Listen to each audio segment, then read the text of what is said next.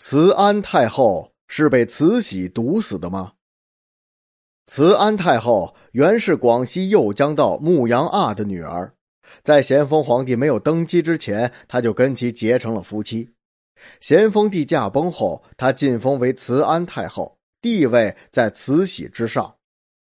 一八八一年四月八日，一向健康无病的她却突然暴毙在宫中，年仅四十五岁。对于慈安太后的死因，朝野上下议论纷纷。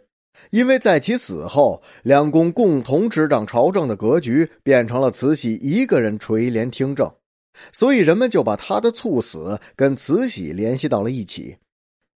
据野史记载，咸丰皇帝在临终时曾经给慈安秘密留下了一道遗诏，要他监督慈禧，并指示他若慈禧安分守己则可。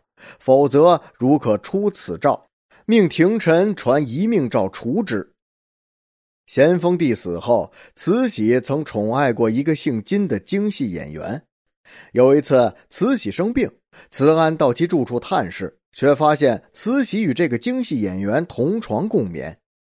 慈安大怒，对慈禧一顿痛斥，并将咸丰留下的遗诏之事说出来。慈禧听之后，那是大惊失色，赶忙连连认错，并命人将金某杀死，这才获得了慈安的原谅。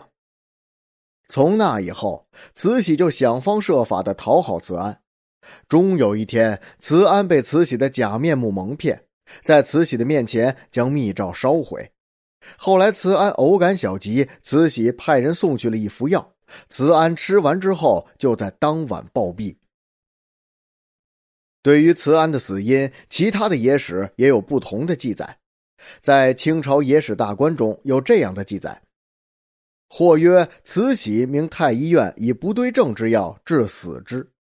这意思是说，慈安在患病之后，慈禧命令御医故意给慈安配置了不对症的药，慈安因此被害死。在《清败类钞》中却又说，在光绪七年，也就是一八八一年。慈禧身患重病，因此不能过问朝事。慈安在这段时间独揽朝政，这让慈禧感到非常的不满，于是就诬陷慈安贿卖官爵，干预朝政。慈安感到非常气愤，但是因为言语木讷，争辩不过慈禧，因此吞鼻烟壶自杀。从上面的记载可以看出，不管慈安是被毒死、错药致死，还是自杀。所有的矛头都指向了慈禧，慈禧将慈安谋害，似乎已经是证据确凿。但是有的学者却更倾向于病死的说法。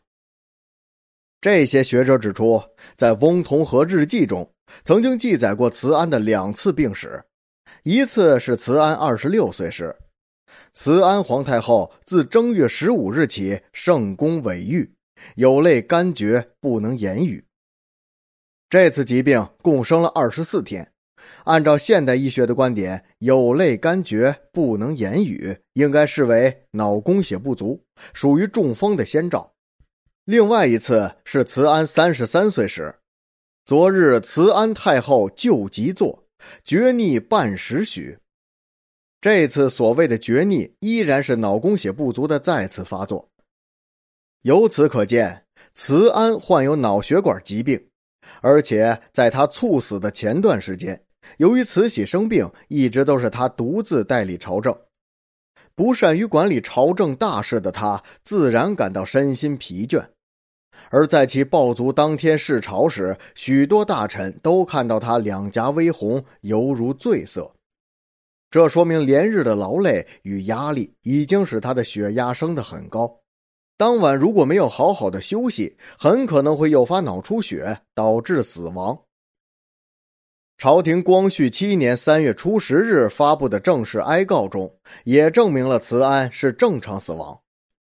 这份报告详细的记载了慈安从发病到死亡的整个过程，也宣告了慈禧谋害慈安的说法并不可信。